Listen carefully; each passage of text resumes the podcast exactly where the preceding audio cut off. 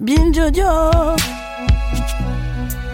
Non, c'est pas. Non, je crois. My dear friends, every time we refuse to apologize, we choose to become activists. These words are not mine, but those of our very first guest of the cycle dedicated to being single, Shani Silver.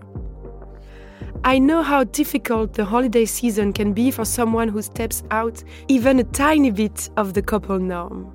So I thought the holiday season was the right time to discover Shani's work. Shani advocates for a single revolution. She advocates also for our lives to be full and joyful, regardless of our personal situation, and for us to get rid of the stigma of singleness. She is not well known yet in France, so it's an honor for me to introduce her to you. She changed my life, and she is one of the people who allowed me to build my own existence at my speed, with my head held high. So, my dearest friends, consider this episode my Christmas present. Non mais laissez-moi parler, c'est vraiment insupportable. On peut plus rien dire. Vraiment, c'est n'importe quoi. On peut plus rien dire. Et la prochaine fois, ça sera quoi? On hein? peut plus rien dire. Qu'est-ce que c'est que ça?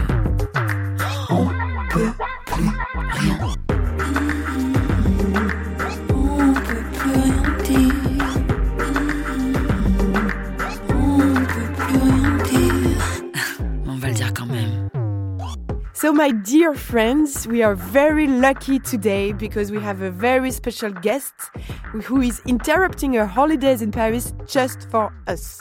Welcome among us, dear Shani Silver. Hi. Hi, thank you so much for having me. Thank you so much for being here. Shani, I'm very happy to have you today here because your work changed my life, and I'm not saying this lightly. Uh, Shani Silver wrote a book which is called A Single Revolution, which is not translated yet in French. So if you're a publisher, please do what you need to do. And you host a podcast every week which is called A Single Serving. Your podcast is about reframing single life and getting rid of single shame. And I have to say, for me, it worked. So thank you very much, first of all. You're very welcome. It's such a pleasure to to hear that coming from you, especially. It's wonderful to hear. So you explained in your book that your whole work started when one day you decided to stop feeling miserable and stop hating single life without having to find a boyfriend first. You said, "I, I don't want to feel like this anymore." Um, did you say you managed to get out of this um, this feeling? I think the way that I was able to change my mindset, it wasn't like I woke up one day and snapped my fingers and it changed. It came after years and years and years of frustration and anger and confusion and exhaustion. The same thing that every single woman who's been trying to find someone for years and hasn't found them, that's what they feel. I was feeling very normal things for a single person to experience in modern dating culture. It was just that I had experienced them for so long and I was so frustrated and I couldn't, um, I have a hard time when effort is wasted. And back then, I was still seeing it as wasted effort rather than as an education, which is how I see it now. But I was so frustrated. I, in my head, I was thinking, this can't be for nothing. All of this frustration and anger and sadness and really confusion because uh, Imagine looking for an apartment for 10 years and not finding one. You would go insane. I was looking for a partner for 10 years and I couldn't find one. I was losing my mind and I didn't know why. Because love and relationships, it's not such a rare thing. It's actually very common. It happens to people every day, all the time. Everyone has this. Why can't I find it? And I knew I wasn't the only one. And I knew I didn't want to keep feeling this way. So I chose to feel something different. I chose to see things differently. And as soon as I made that choice, everything got better. And it got so good that I had to tell other people because I felt like I set myself free and I wanted to help other people feel better. Specifically, I wanted to help single women feel better. Um, maybe just to explain for us a little bit, because here in France, the dating culture is a little bit different. It's changing. Uh, because of dating apps. So we uh, we somehow inherited a little bit more of the American way. I'm But- sorry. yes, no, really, we are not thankful for that.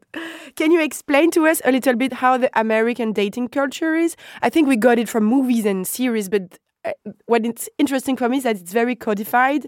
Like you have sex on the third date, you never talk, you're not exclusive until you say it. Um, to me, it feels a little bit like a big job interview, but for romance. Like, uh, explain to us. Yeah. mm. I mean, you ha- you have it pretty good. I think the the joke is that many years ago the structure was how long do we date before we have sex, and now modern American dating culture is how long do we have sex before we date, and that, for me that is very backwards. I cannot um, like casual sex is not something I can do anymore because it just like it just I don't feel anything. It's not like it feels bad or I feel bad about myself. I have no shame about sex at all. But like having sex for no reason without feelings, it doesn't do anything for me. It's like why am I like why am I here? it just it's kind of pointless. So like my sexual style doesn't fit into modern dating culture at all because I have no interest in um, the job interview, like you said. I don't like sitting down with a stranger that I've never met before and having two or three glasses of wine and then going home and wondering if I'm going to hear from them again or texting them and never hearing back from them again. And then imagine doing that 50 times in a row. It's It's a nightmare. it's a nightmare. it's a nightmare. It's a nightmare. So I don't participate anymore. I stopped three years ago. I stopped doing this three and a half years ago. I stopped doing this ridiculous dance.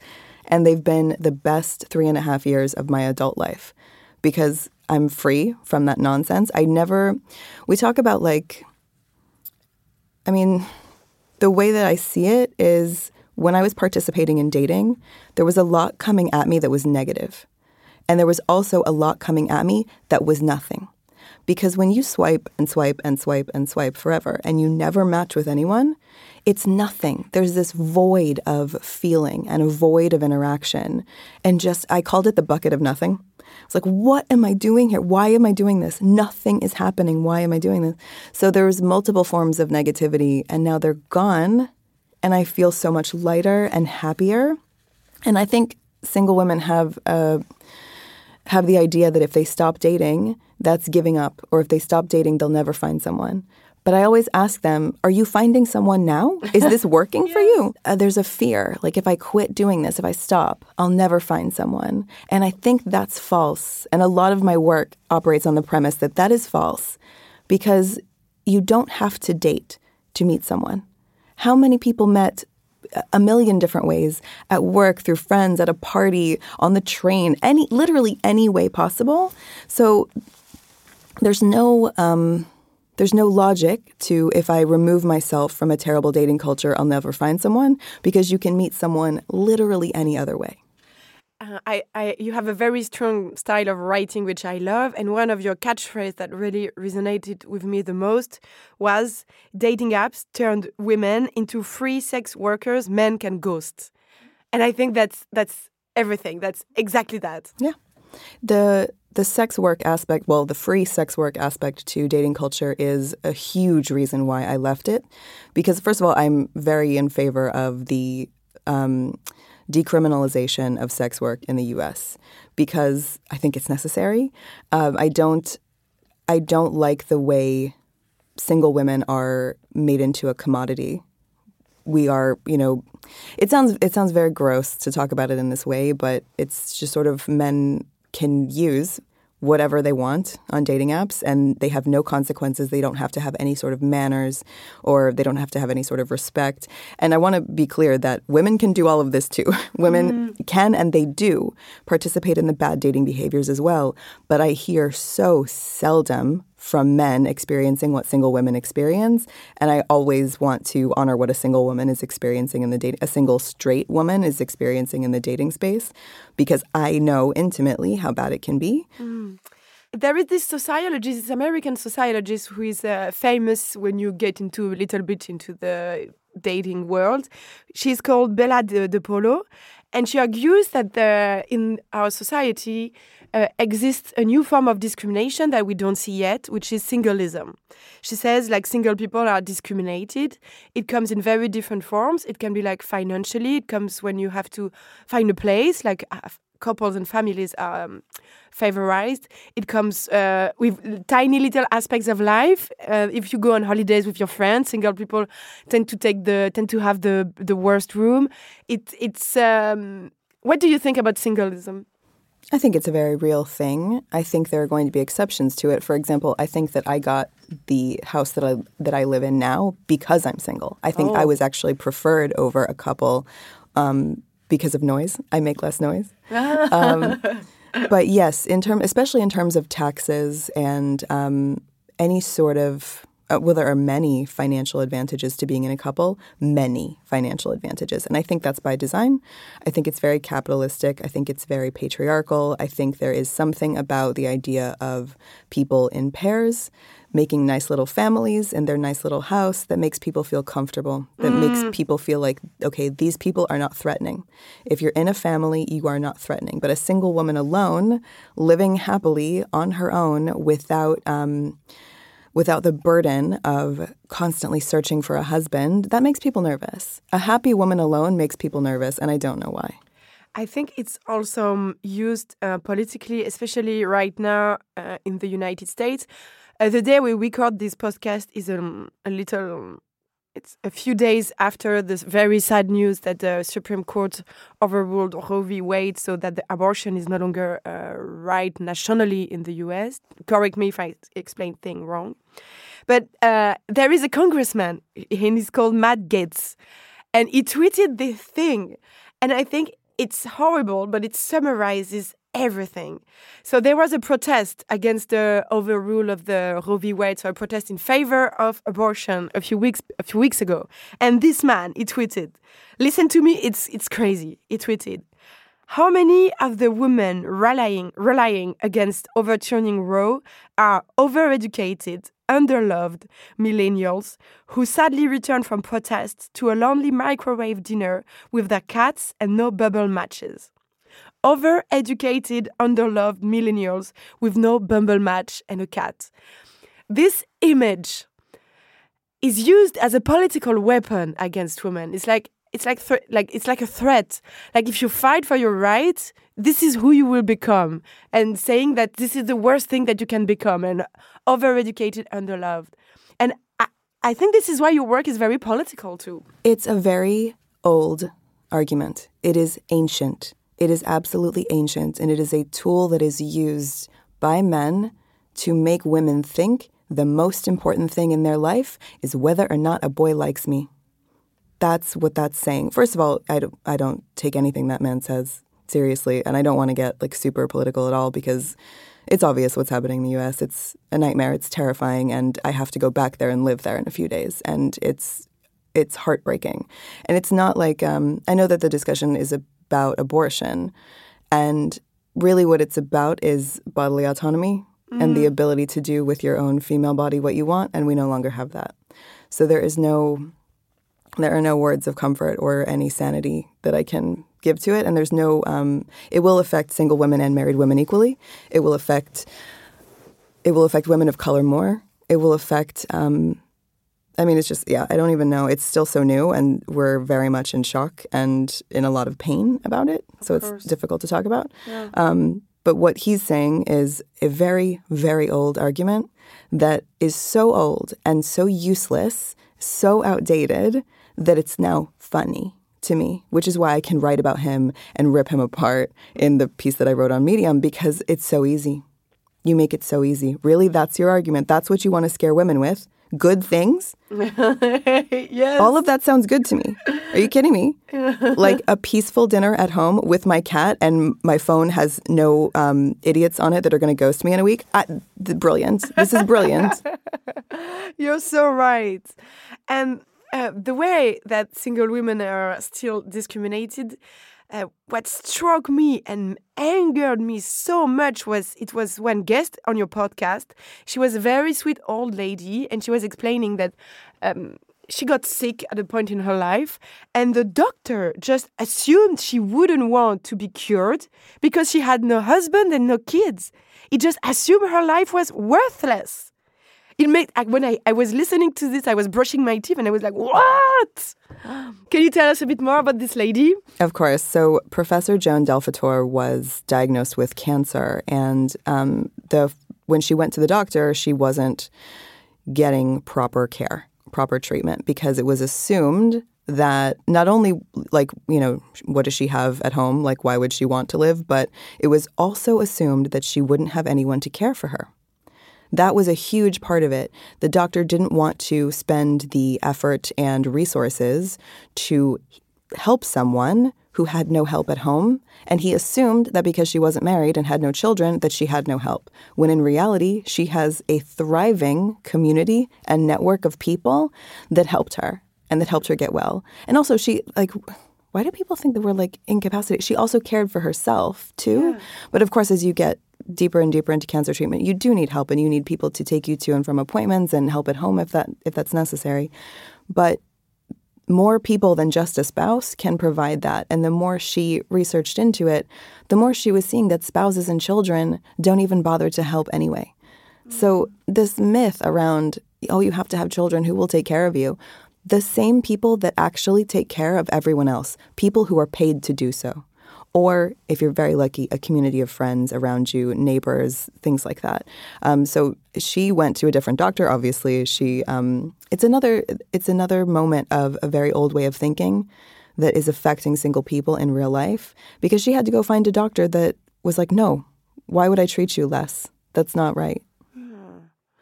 It's it's so scary, but yeah, you're right like this idea that because you're not in a relationship after a certain age, you have nobody. Like it's so still printed in so many people's brain. It's um it's very limiting. It's a very narrow perspective on life. It it shows me that you only know of one way to think and one way to live and one way to exist. And the the truth is is so much bigger than we talk about and so much bigger than we see and so much bigger than we praise. We don't give any praise to a woman who has lived her entire life alone, who has paid all of her rent and bills and mortgage alone for a lifetime. She deserves to be celebrated. That is very difficult. But instead, we shame her as if that's a terrible thing to do rather than a massive accomplishment. Um, it's very backwards. It's very old. It's very um, it's heartbreaking to me because it makes women fear their future. When in reality, your future gets to look exactly as you want it to look. Any way you want it to look, that's what your future can be. But if the world does not praise multiple futures, multiple kinds of life, how would we ever know to pursue that? We might pursue something that we don't even want because we think we have to because that's the only thing that society says is good. In your book, you develop this very interesting concept, which is the, the prologue life. Mm -hmm. uh, what is a prologue life? A prologue life is waiting to do things until you have a partner. I can't travel, I don't have a partner. I can't uh, buy a house, I don't have a partner. Even much smaller things, like I talk about having nice appliances in the kitchen, like a nice blender or a nice like set of mixing bowls to cook with. I was using crap from college for years, like into my 30s. It's so embarrassing, like into my 30s, because I thought you have to wait until you get married to get nice things in your house. That's what I thought. That's what was taught to me. Um, a prologue life is waiting for your life to start until you find a partner. And I I had to put that in the book because I waited in a prologue life for way too long. Way too long. I wish I had snapped out of that at like 25, 26, but it didn't happen until I was about, I don't know, 32, 33, maybe later. Um, I wasn't living fully because I didn't think I was allowed to you explained that you had this uh, revelation. It's a very um, strong image. It's around like the holidays, around Christmas. You're sitting in the car uh, with your mother. Can you tell us? You know how sometimes things pop into your head and you did not put them there? This was like one of those moments where like this thought came from the universe or something. I don't know where it came from. But I was sitting in the back of her car, and for American holidays, we do a lot of shopping and running errands. And I was sitting in the back of my mom's car, like squished in between like food and like dry cleaning. And I was just sitting there, and this thought popped into In the my back seat? In the back seat, in the back seat as like a 30 year old. It was so bad. Um, th- I just thought, like, you don't have to meet someone for your life to start. That it was very simple, but it was like the big one of the beginning moments of my career. And I had never thought that before. And as soon as that thought appeared, I was like, "Oh my god, you're right. This thought is right. I can just breathe. I can let go and relax and breathe and I don't have to pretend like my life isn't real yet because it's real right now." And that's when I started looking into things like traveling alone, and I'm traveling alone now. I love it; it's my favorite thing, um, especially to Paris. But it might not occur to other single women that they don't have to wait for anything. You don't have to wait for anything to do what you want, or live how you want, or be who you want. But we've been taught another story. It made it make me think of another important notion you develop in your book, which is agency, like the ability to to create thing and do thing and uh, act on on your own and develop new skills. Um, it's crazy how we thought that we we don't have that much agency actually. Yeah, I mean, that's that's patriarchy, I think, as well. That's the way that we want women to behave, the way we want women to be put in a nice little box, very neat and very uh, easy to understand and non-threatening, and it's how we. Uh, uh, I don't know if we still do it now.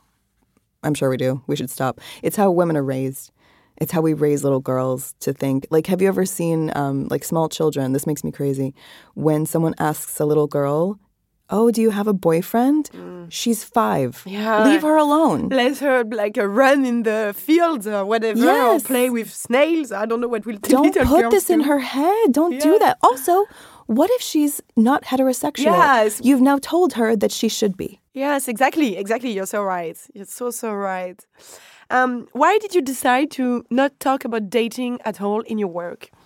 because everything else I ever saw created for single women talked only about dating. Every single book, podcast, television show, movie, song on the radio, everything, everything showed single women, you should be looking for him. Everything. And I wanted one place where we don't have to talk about that. We don't have to talk about nonsense dating advice that is never true, never real, only ever painful and suggesting that we are flawed, that we are broken, that we have to change if we're ever going to find someone, which is the biggest lie because you have to be authentically yourself to attract the right people for you. Because if a lie is what attracted someone to you, you have to lie forever. You you you explain in your book the last dating advice you followed, and it, it's actually a, a little bit of a funny story. I think. Can you tell us? Sure, I rem- I remember it to this day. Um, it was I was talking to some guy on a dating app, and he actually s- I think I was like a little bit interested in him actually, and I have a friend who is a matchmaker, and I didn't ask for this advice, but I think I had recently like expressed some loneliness and frustration to her, like why is this taking so long? I don't understand. Like why is it so hard just to find one human being?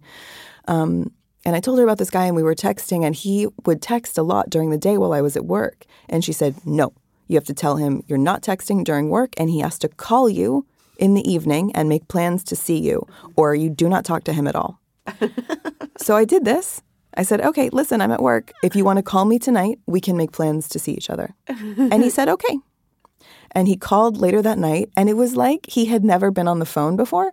He didn't know how to like speak. It was so awkward. The, I looked at my phone. The call lasted one minute and 45 seconds, and that was long enough. It was horrible, and I never heard from him again. We made plans to see each other on the phone, and then I followed up to confirm the plans, and he never texted back. I never saw him again.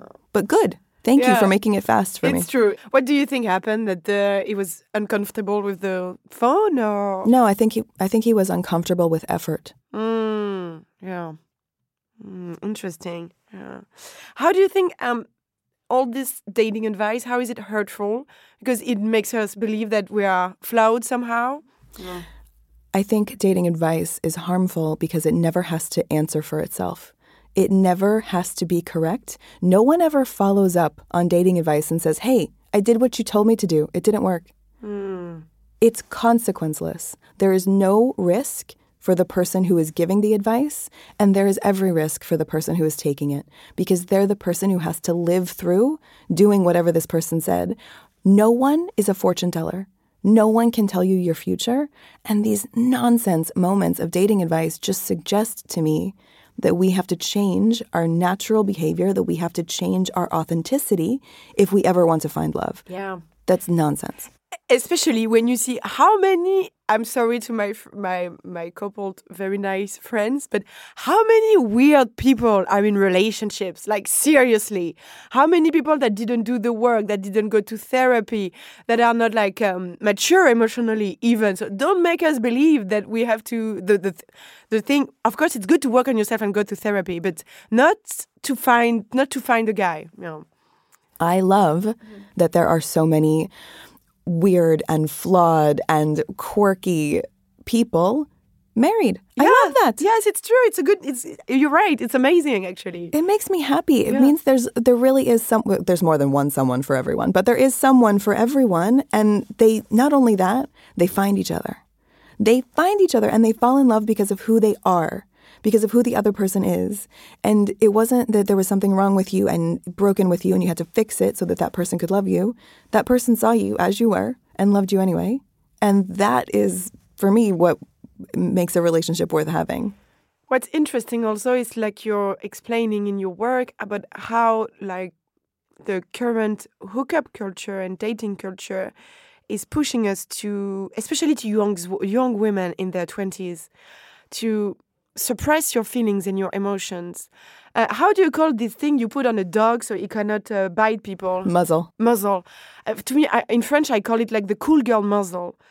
Uh, it's like you have to pretend everything is chill, and then you're and you can laugh about the even the worst humiliations, and you still stay beautiful and lighthearted. And I remember to me in like the damage of harm it did to me in my twenties to basically lie about being a human being, and it's it's so toxic.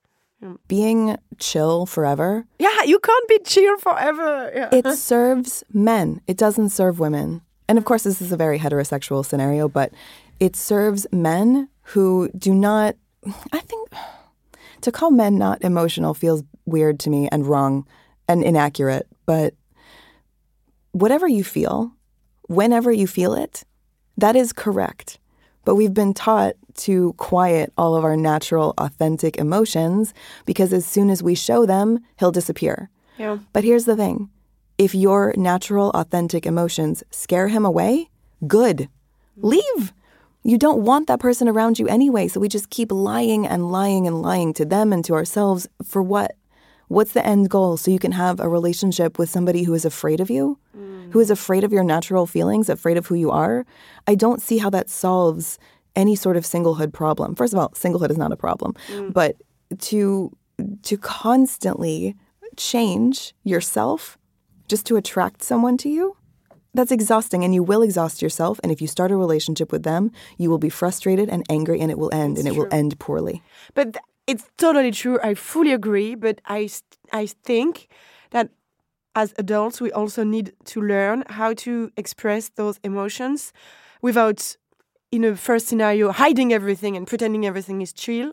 Or I see sometimes people go full on the other way of the spectrum, being like, uh, this is who I am and take it or leave it. And which is, a- to me, as crazy as the first scenario, like communicating and expressing your emotions. It's a, it's a delicate um, dance, actually. Very much so. Very much so. But we have to be adults and learn how, Yeah. you know? What I love in your work also, then I stop being like a fan, but uh, you explain that the way we grow up, it's like you, we um, we go to high school and uh, we get grades, and then we get uh, the baccalaureate for us. I don't know what it is for you, and then you go to college, and then you get you graduate, and then you get a job, and all this, all this. Um, all these uh, Markers. markers, yeah, they they make you an adult, and we we've been told that then being married and uh, having a house or having children were the next markers when we shouldn't really look at relationship this way. Like finding friends or being in love are like gifts from life, and they're not markers. We were raised to chase markers. Yeah, exactly. You don't have to do that anymore. After you have graduated from high school or college or whatever you want to do, and you have a job and you are an independent person and you're taking care of yourself, that's it.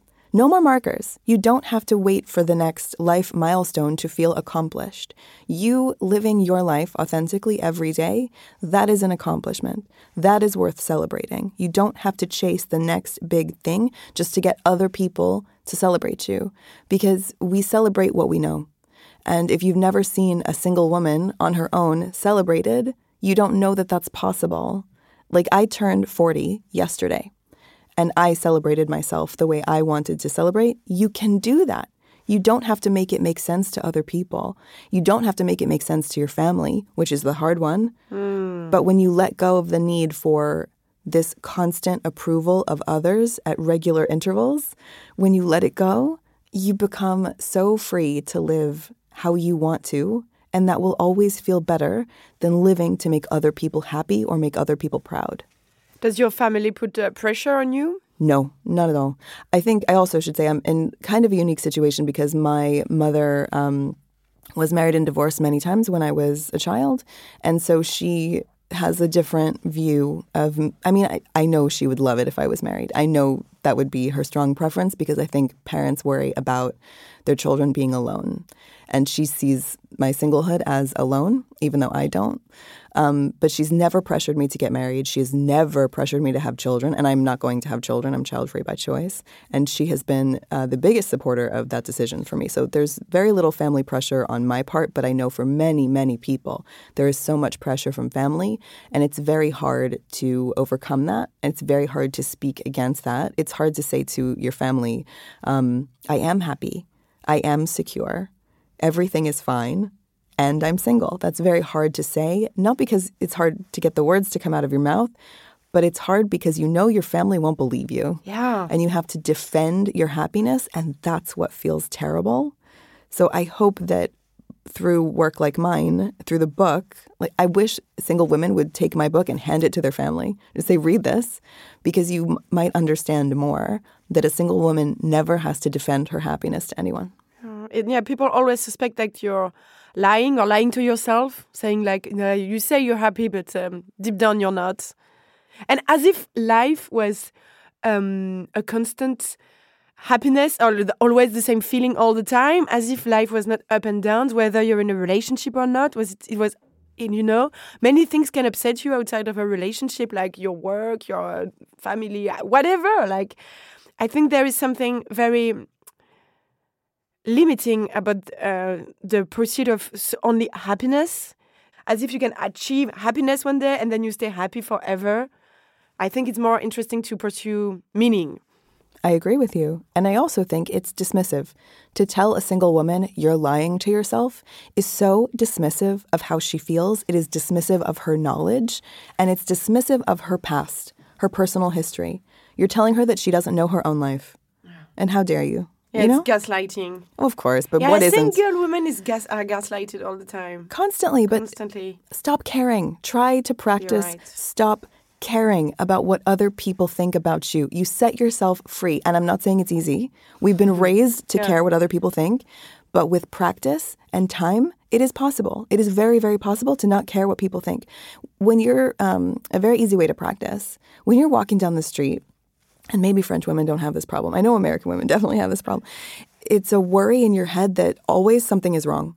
Like you're you need to fix your hair or fix your face or fix your clothes or fix your bag, something. It's always wrong. And it's like anxiety, like I don't look good enough or I don't speak well enough or I'm not successful enough or I'm not um, I haven't been to enough therapy, I haven't done whatever. You're not always doing something wrong. You can just exist and be, and nothing is wrong, and that's okay. And it's hard for single women to learn this, but it's worth trying to learn this. Ah, It's wonderful. I leave you for a tiny little break and you can reflect on what Shani just said. See you very soon.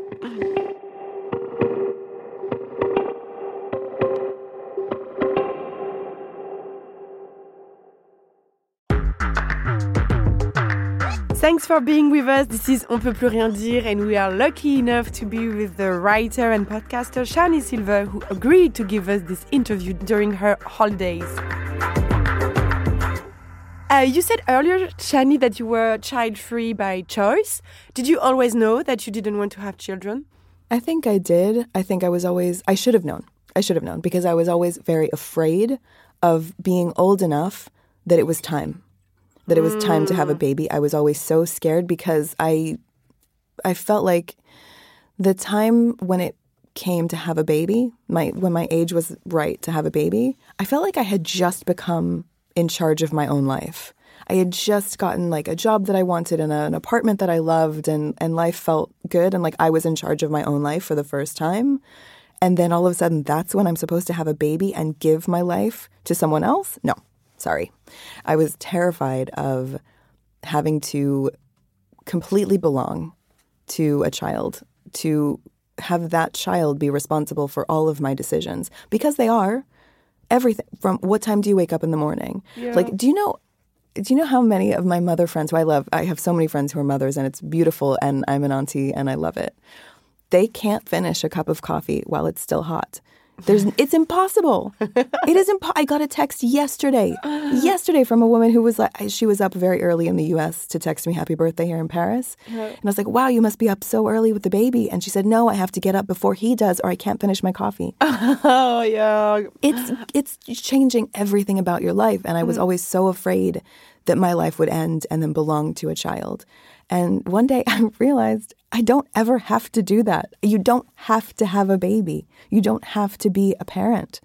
And again i was just free. I was i was letting go of so many worries and so many fears and so many like uh, maybe presumed burdens in my head that I was going to have to have when it became time to become a mother. And now the time is never, and I'm so happy. Uh, in your book, you also give uh, concrete examples on how to react in certain situations. One of them is how to reply when someone tells you, uh, "How are you still single?" or "Why are you still single?" Why would you? What would you answer today to that question? I wouldn't answer that question. I would not answer at all. Um, I want that question to die. And I think when we stop answering it, it starts to die. The only reason that anyone is still single when they don't want to be is that they haven't met their partner. That's the only reason. There is no flaw or quirk about you. There is no behavior that you have done that has caused your singlehood. You simply haven't met your partner, and for whatever reason, there's no there. We can't we can't know this. We cannot know the reason.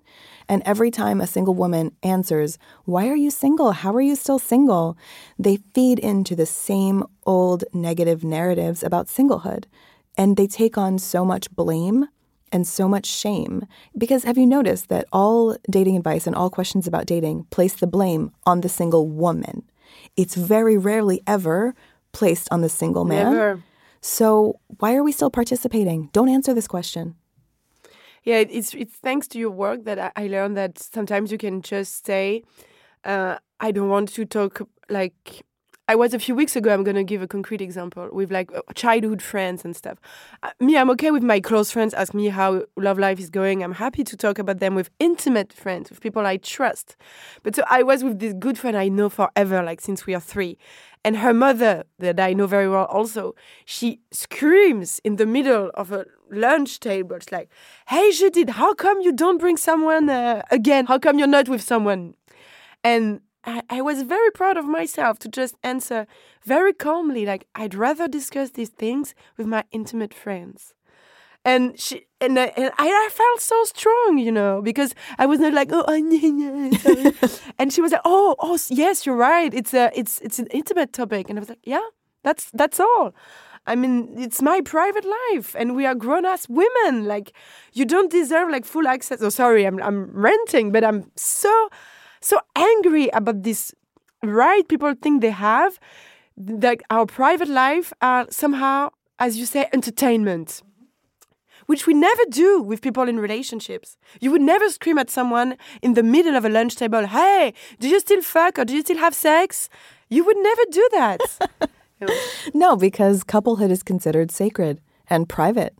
But a single person's life is an open book. We have to close that book because there's a phrase in the US. Yeah, um, you're right. We have to close that book. Yes.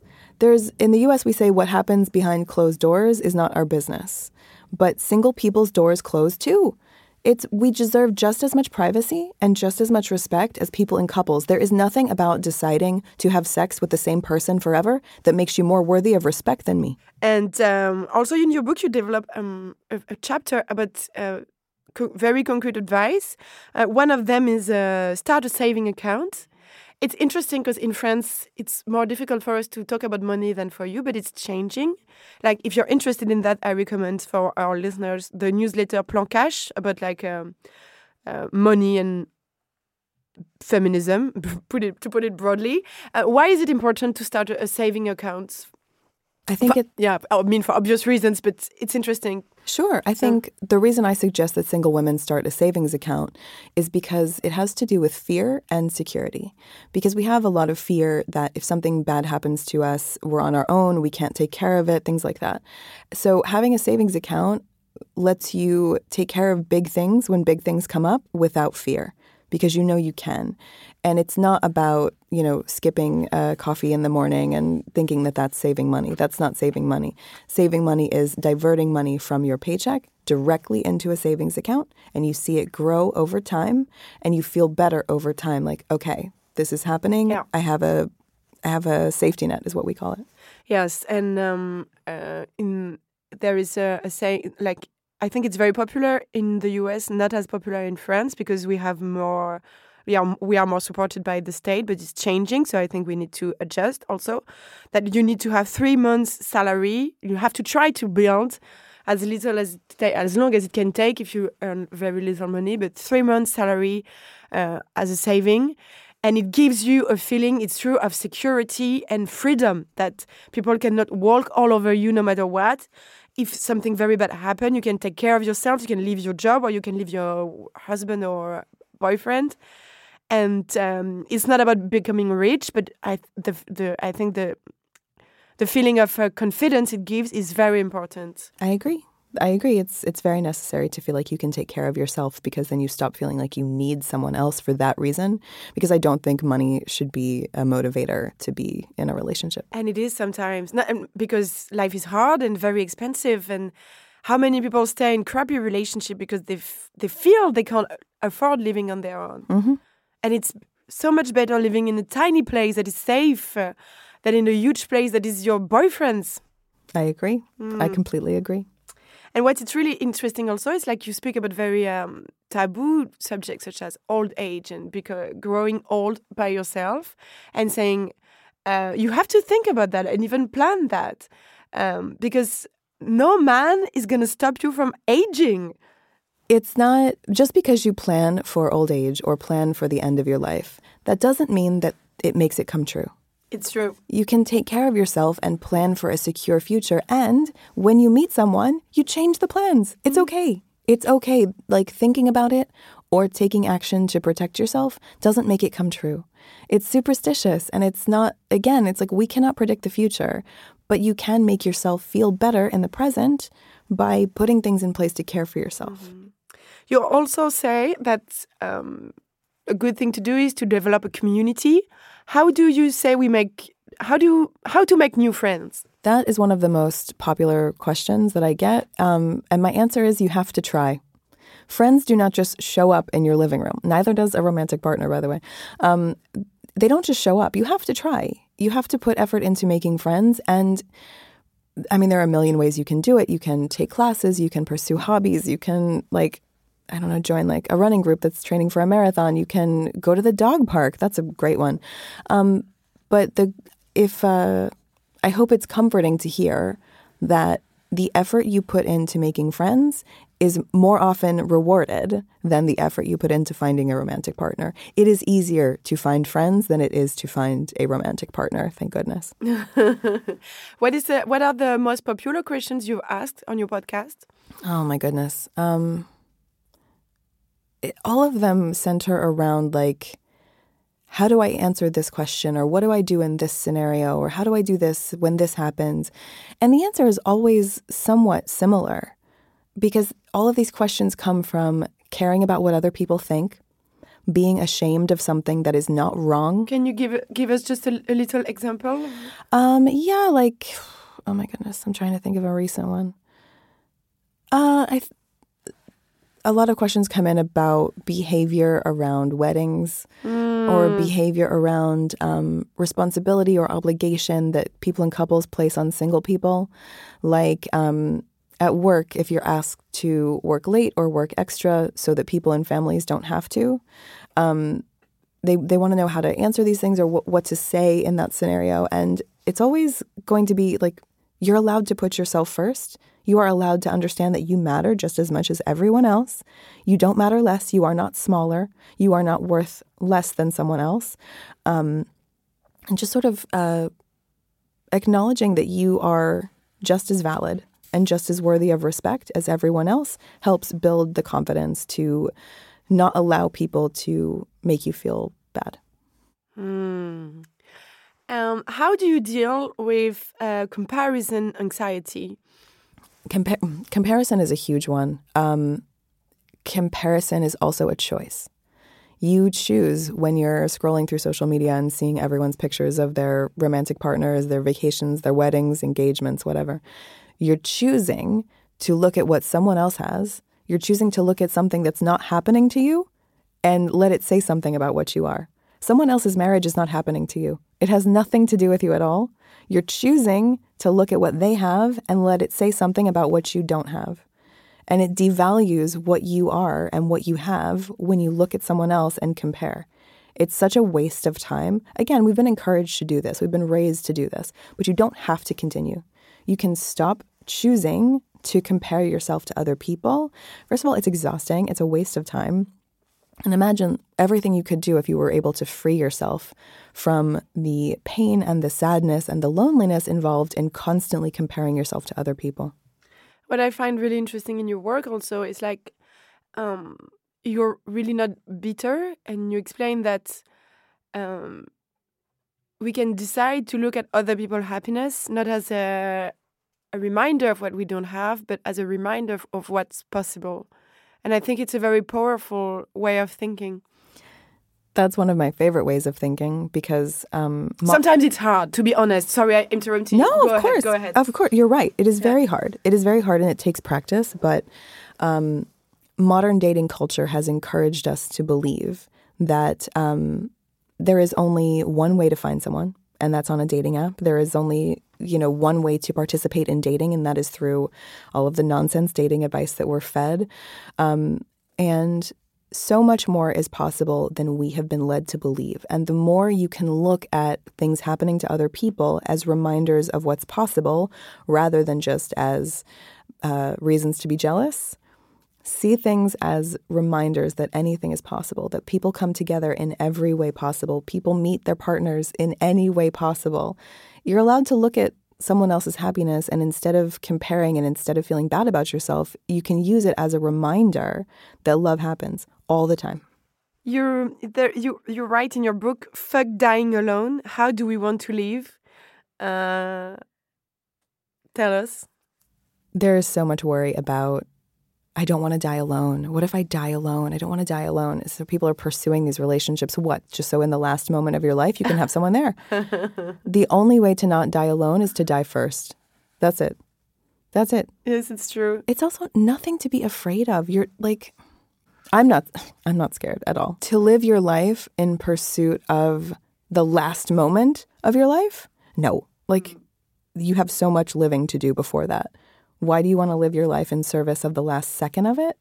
It just it doesn't make sense to me, but it's it's something that everyone's brain latches onto because that's what we've been fed over and over and over again. You don't want to die alone. You have to do this. You have to make this relationship work because you don't want to die alone. I think what that speaks to more than anything is just um, breeding more fear around being alone, as if alone is a bad thing. And we never allow ourselves the possibility of alone being good. And alone is fantastic. And we don't ever pursue different perspectives to be able to see how good alone can be. And learning to value being alone is so useful because you won't be alone forever. I believe if you want a partner, eventually we will all find them. Again, it's not that rare. This happens all the time. We're not asking for a yacht in Capri. We're asking for a romantic partner. Come on. Um, but it's important to love your alone time and learn how to love your alone time for multiple reasons. Um, first of all, it's you don't want to run away from it. You don't want a relationship to escape being single. And then also, if the relationship is bad in the future, if you need to leave for whatever reason, you don't want to be afraid to go back to singlehood. It's so much more comforting to know that you loved it so you can go back there safely if you need to someday. Yes, you don't have to despise yourself while single to fall in love. Exactly. Mm. Exactly. So, fuck die alone. How do we want to live? I think those are the perfect words of the end. Thank you so much, Shani, for being with us today. Thank you for interrupting your holidays. Please, please, please, dear friends, go subscribe to Shani's Patreon if you understand English. Even if you're in a relationship, you're gonna have so many things to learn from her. Thank you very much to our producer Charlotte Bex and our sound engineers Elisa Grenet and Paul Berthiaud. On peut plus rien dire is a weekly podcast from Binge Audio. Usually it's in French, so go learn French.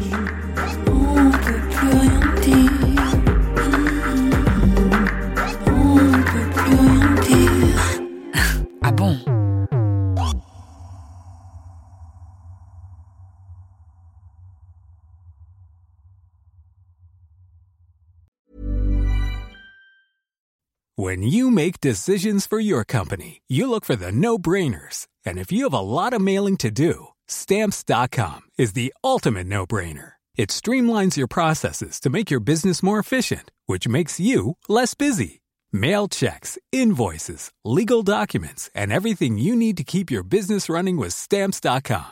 Seamlessly connect with every major marketplace and shopping cart. Schedule package pickups and see your cheapest and fastest shipping options from different carriers with rates up to 89% off USPS and UPS rates. And with the stamps.com mobile app, you can take care of mailing and shipping wherever you are. Make the same no-brainer decision as over 1 million other businesses with stamps.com. Sign up with code program for a 4-week trial plus free postage and a free digital scale. No long-term commitments or contracts. That's stamps.com. Code program.